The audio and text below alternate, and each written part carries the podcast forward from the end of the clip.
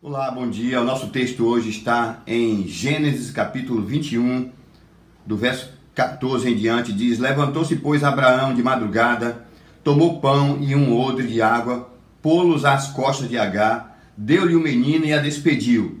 Ela saiu andando errante pelo deserto de Berseba.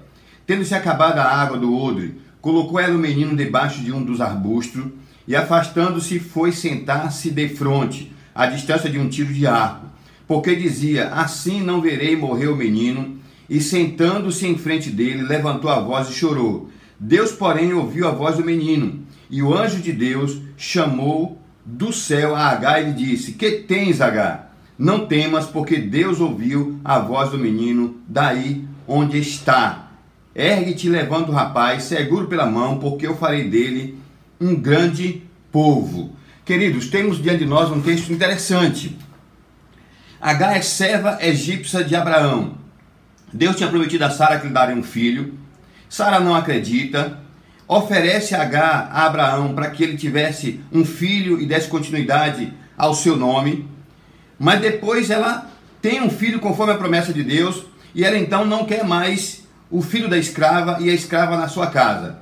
E Abraão despede. E o texto diz que quando H vai pelo deserto, acaba a água, a, o, o pão e ela então deixa o menino um pouco distante, se afasta um pouco, porque ela não queria ver o menino morrer e ela começou a chorar. O texto diz então que quando ela começa a chorar, a clamar, a levantar a sua voz em choro, Deus fala com ela e diz que ele tinha visto o choro do menino. Queridos e queridas, irmãos, irmãs, amigos, amigas, eu não sei qual tem sido o motivo do seu choro. Não sei por que você tem chorado, qual é a razão das suas lágrimas. Mas uma coisa eu sei: Deus está vendo as tuas lágrimas. Você tem chorado pelo filho que você tem? Por alguma enfermidade que ele tenha? E tem chorado porque o seu filho na adolescência abandonou a Deus e passou a andar com pessoas que você não gostaria que ele andasse? Tem chorado porque o seu filho não gosta de estudar, o seu filho não tem foco, não tem sonhos. Qual é a razão do seu choro?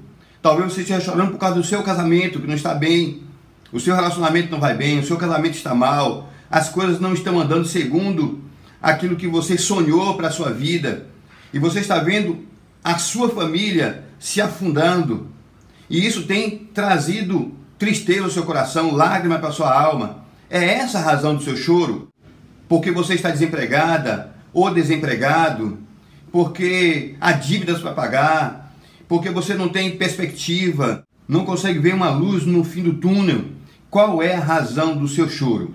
Eu quero dizer para você que o texto bíblico diz que Deus vê as lágrimas e o choro daqueles que o amam.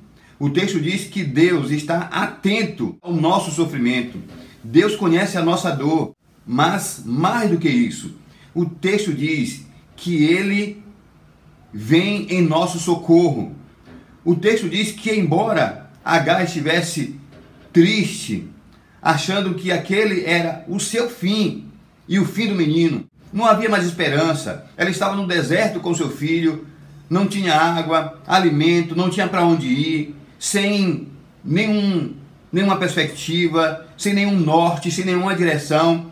Mas o texto diz que Deus vem de encontro a Agar e diz para ela que tinha visto o choro do menino, consequentemente também visto o seu choro e que ele tinha um plano para a vida daquele menino.